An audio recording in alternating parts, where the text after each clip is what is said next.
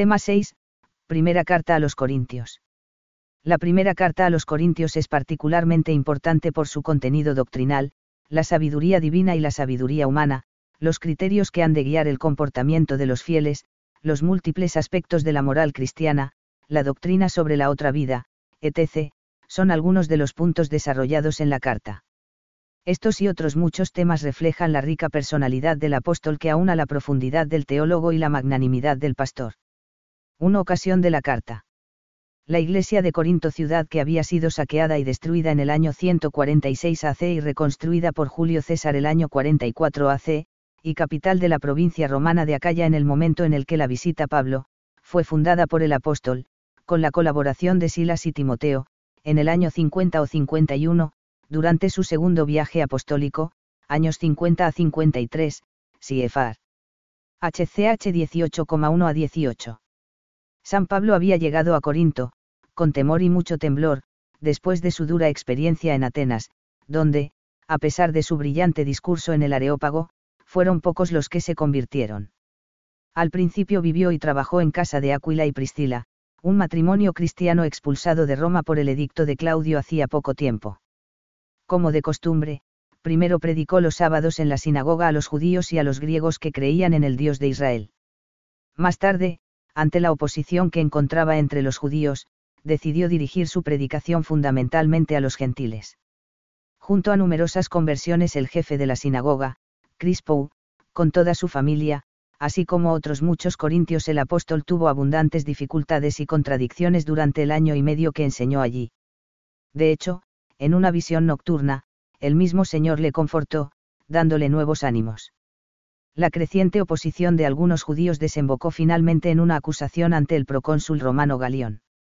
San Pablo debió de comparecer ante Galión a finales del año 51 o a comienzos del 52.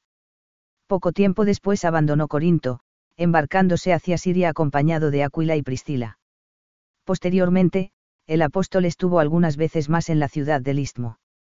En el tercer viaje apostólico, mientras fundaba la iglesia de Efeso es probable que hiciera una breve visita a Corinto el año 57, parece que en esta ocasión Pablo, o alguno de sus colaboradores, fue objeto de alguna ofensa especialmente grave. Más tarde, después de haber escrito desde Macedonia la segunda carta a los Corintios, pasó el invierno del año 57 al 58 en esta ciudad. Según todos los indicios, escribió esta carta al final de su estancia en Efeso, probablemente en la primavera del año 57 DC, alrededor de la Pascua, como lo sugiere la mención de los ácimos, y la comparación de la vida abnegada de los cristianos con la de los corredores en el estadio, en alusión a los Juegos Istmicos que cada dos años se celebraban en primavera. En todo caso, como se desprende de 1 CO 5911, parece claro que Pablo ya había escrito a la comunidad de Corinto alguna carta con anterioridad. Dadas las relaciones comerciales entre Efeso y Corinto, no es extraño que Pablo, residiendo en Efeso, estuviera siempre al tanto de la situación de la comunidad de Corinto. Como señala la misma carta, había sido informado por, los de Chloe, de una serie de abusos que se habían introducido en aquella comunidad, en el seno de esta existían varias tendencias, se advertía una gran laxitud con respecto a la castidad, llegando incluso hasta un caso de incesto, había pleitos de cristianos ante tribunales paganos, algunas mujeres se comportaban sin el decoro debido en las reuniones litúrgicas, se habían introducido desórdenes en la celebración de la Eucaristía.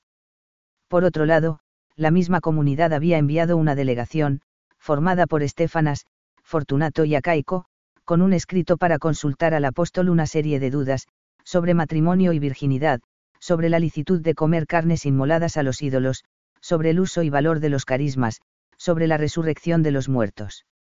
2. Estructura y contenido. Cabe distinguir, en esta carta, una introducción, el epílogo y un amplio cuerpo en el que se desarrollan diversos temas como en una progresión de menos a más espirituales. 1,1 a 9 La introducción consta del saludo habitual, VV1 a 3, y un himno de acción de gracias, VV4 a 9. 1,10 a 4,21 La primera parte trata el problema de la división entre los fieles y recoge la severa recriminación de las facciones y grupos. Pablo habla aquí de Jesucristo crucificado como fuerza de Dios y sabiduría de Dios.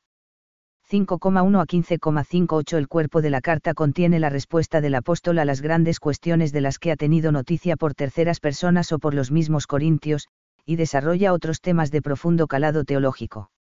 El doloroso caso del incestuoso, 5,1 a 13. La costumbre de llevar a los tribunales paganos las causas internas, 6,1 a 11. Los pecados de la carne, 6,12 a 20. La doctrina sobre el matrimonio y el celibato, 7,1 a 40. La cuestión de la carne sacrificada a los ídolos, 8,1 a 10,33. El comportamiento de los fieles en las celebraciones litúrgicas, 11,1 a 34. La diversidad de dones y su ordenación a la caridad, 12,1 a 14,39. La resurrección de Cristo y la de los muertos en general, 15,1 a 58. 16,1 a 24 El epílogo recuerda la colecta a favor de los cristianos de Jerusalén, y anuncia los próximos viajes del apóstol. 3. Enseñanza. 3.1. La cruz de Cristo, fuerza y sabiduría de Dios. Las discordias y las divisiones en la comunidad de Corinto, dan pie a Pablo para hablar de la verdadera fuerza y la verdadera sabiduría, no son la fuerza de este mundo ni la sabiduría de este mundo las que salvan, sino la cruz de Cristo, que es fuerza de Dios debilidad del mundo y sabiduría de Dios necedad del mundo. Por eso no tienen sentido las facciones que se han formado, porque quien salva es únicamente Cristo crucificado, solo Él nos ha redimido, solo en Él hemos sido bautizados. Frente a esta sabiduría, ningún mortal puede gloriarse. Pablo define a la sabiduría de Dios como, misteriosa, escondida, que Dios predestinó, antes de los siglos, para nuestra gloria, 1 CO 2,7. Se trata de una sabiduría que no es de este mundo, que es pasajero. Con estas palabras, el apóstol amplía de una forma extraordinaria el concepto de salvación, se trata del proyecto divino pensando antes de los siglos. Esta sabiduría se ha manifestado ahora de una forma humilde, débil y necia para el mundo, en Jesucristo crucificado, escándalo para los judíos y necedad para los gentiles, 1 CO 1,23. La sabiduría humana, que tiene también su fuente en Dios, no puede salvar. Condición para percibir las cosas del Espíritu es ser personas espirituales. El hombre carnal, como le sucede a los corintios, enzarzados en disputas y divididos en facciones, no puede entender las cosas espirituales. Es así que los hombres no pueden, sin la ayuda del Espíritu, ni reconocer ni obtener la verdadera sabiduría, ya que solo el Espíritu es capaz de escudriñar las profundidades de Dios y dárnoslas a conocer. Los corintios deben aspirar a la sabiduría divina, para poder así juzgar correctamente las diversas situaciones que se presentan, CFR 1 CO 6,5. Así, los apóstoles no son sino ministros, colaboradores de Dios, administradores de los misterios de Dios, cada uno de los cuales ha recibido según le ha sido concedido. Los apóstoles, según las gracias recibidas, edifican sobre el cimiento, que es Jesucristo. Edificando sobre ese cimiento, nos convertimos en templo de Dios, en el que habita el Espíritu de Dios. En el contexto de lo dicho, Pablo defiende su actuación como apóstol, confiado en que, en último término, es el Señor quien juzga, no los hombres. Él no ha enseñado con palabras aprendidas por sabiduría humana, sino con palabras aprendidas del Espíritu, expresando las cosas espirituales con palabras espirituales, 1 CO 2,13. Por eso, no le importa verse condenado, despreciado, necio, débil, necesitado, abofeteado, perseguido, ultrajado, consciente de la pureza de su conciencia. Es más, Pablo no duda en presentarse como ejemplo a imitar, pues él mismo no ha hecho otra cosa sino colaborar con Cristo e imitar a Cristo. Es en este contexto general en el que el apóstol reprende y desarrolla las cuestiones concretas que afectan a la comunidad de Corinto. 3.2. La Iglesia. Una idea central que subyace en la carta es el carácter sobrenatural de la Iglesia, Cristo la ha fundado, Él es su cabeza y quien la gobierna a través de los ministros. Cristo es el fundamento de su vida y su unidad y, en consecuencia, los cristianos no son propiedad de nadie, son únicamente, de Cristo. No caben facciones ni partidos, puesto que la vida cristiana no proviene ni de Pablo, ni de Apolo, ni de Cefas. El misterio de la Iglesia y su unidad básica resplandecen admirablemente en las imágenes sencillas y profundas que utiliza Pablo, es la plantación y la edificación de Dios. Cierto que cada una de estas metáforas no puede abarcar toda la eclesiología, pero dejan muy claro que el principio de unidad es Dios, que da vida a cada una de las plantas de ese campo y que da cohesión a los elementos de este único edificio. De decisiva importancia para entender la Iglesia es la designación de cuerpo de Cristo. El concepto paulino de cuerpo desborda el mero corporativismo social, porque entre Cristo y la Iglesia, entre Cristo y los cristianos, se establece una identidad no solo de fines o de actos aislados, sino una unión vital, Cristo vivifica a la Iglesia y a los cristianos de tal manera que ambos son inseparables. La unión entre Cristo y la Iglesia no impide que cada uno tenga su ser propio. El, yo, del cristiano como individuo no perece al unirse a Cristo, ni tampoco el ser propio de la Iglesia, aunque sea configurado por Cristo. Si se separa excesivamente a Cristo y a la Iglesia se corre el riesgo de una herejía semejante a la que cometieron los nestorianos respecto a Cristo, cuando afirmaban en él una persona divina y otra humana, pero si se concibe la unidad de Cristo y la Iglesia negando a ambos su ser propio, se incurre en un error análogo al de los monofisitas, que negaban en Cristo las dos naturalezas, divina y humana. La unidad entre los miembros del cuerpo místico abarca tanto el aspecto interior y espiritual como el estructural y visible, de modo que la diversidad de oficios y ministerios dentro de la Iglesia en nada empaña la unidad a la vez espiritual y jerárquica. 3.3 Cuestiones en torno a la corporalidad. La carta aborda, en progresión de menos a más espirituales, de más externas a más internas, diversas cuestiones relativas a la corporalidad. A. El incestuoso, el mal ejemplo ante los gentiles, b. Los procesos ante jueces paganos, c. La fornicación, los pecados contra la dignidad del cuerpo, d. El matrimonio y la virginidad, e. Las carnes sacrificadas a los ídolos, el escándalo entre cristianos. La cuestión de las carnes sacrificadas desemboca en la de la Eucaristía, en la que San Pablo anima a los corintios a discernir lo que están haciendo cuando participan en ella. La cuestión de la Eucaristía desemboca, a su vez, en la del cuerpo místico y los carismas, entre los que destaca de un modo preeminente la caridad. Por último, la carta aborda el tema de la resurrección y la vida eterna. A. Pureza del cuerpo La comprensión paulina del cuerpo, de toda la persona humana, está estrechamente relacionada con la realidad del bautismo y de la incorporación al cuerpo de Cristo. Por tanto, a la nueva relación que adquiere el bautizado tanto con Cristo como con los demás miembros de dicho cuerpo, el que se une al Señor, se hace un solo espíritu con él, 1 Co 6,17. De aquí la petición del apóstol, glorificad, por tanto, a Dios en vuestro cuerpo, 1 Co 6,20. El bautizado se ha convertido en templo del Espíritu Santo, cualquier género de impureza es incompatible con la presencia en el alma del divino huésped. B.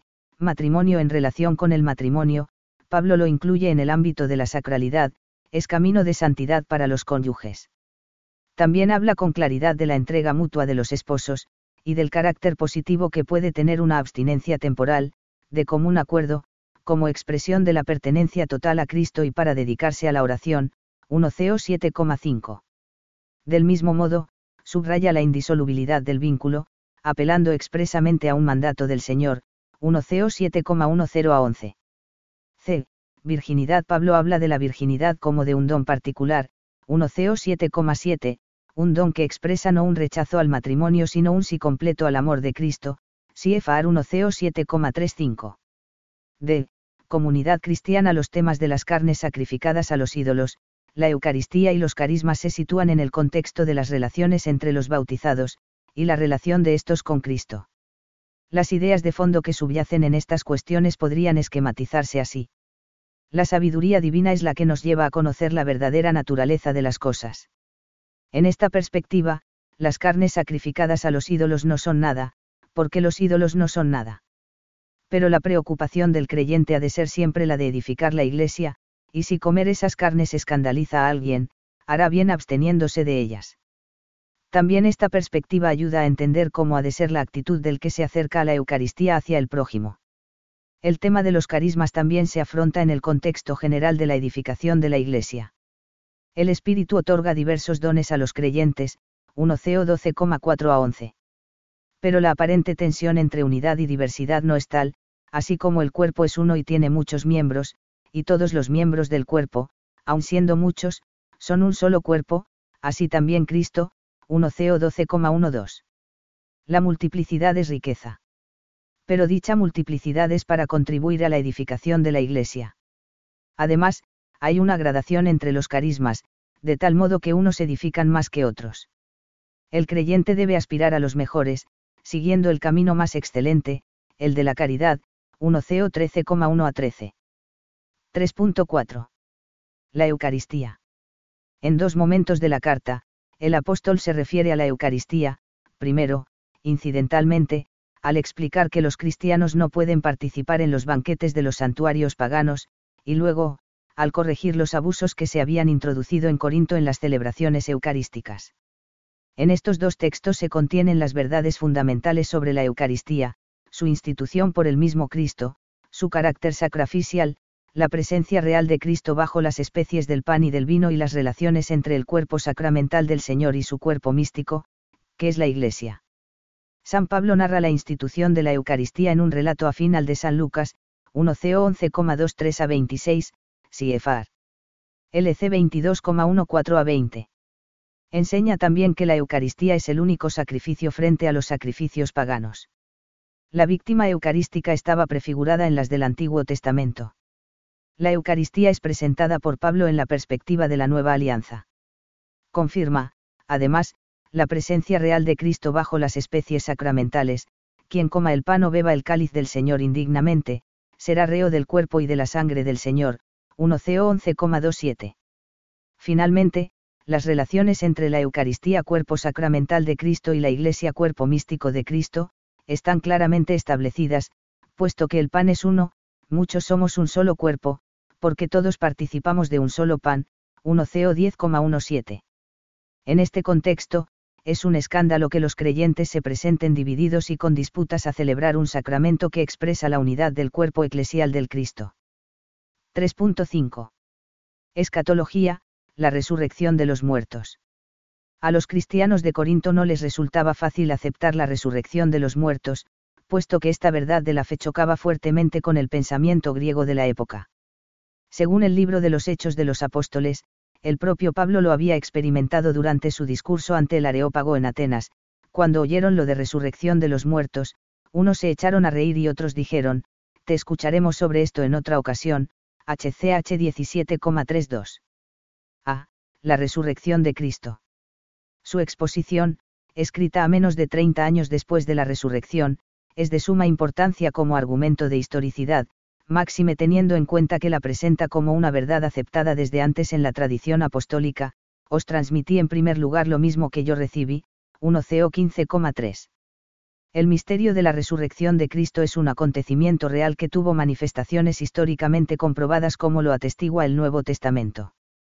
El apóstol ofrece una larga lista de testigos del resucitado, Pedro, Santiago el menor, todos los apóstoles y 500 hermanos, de los cuales, al escribirse esta carta, la mayor parte aún están vivos y pueden dar fe de lo que han visto. Al final añade su propio testimonio.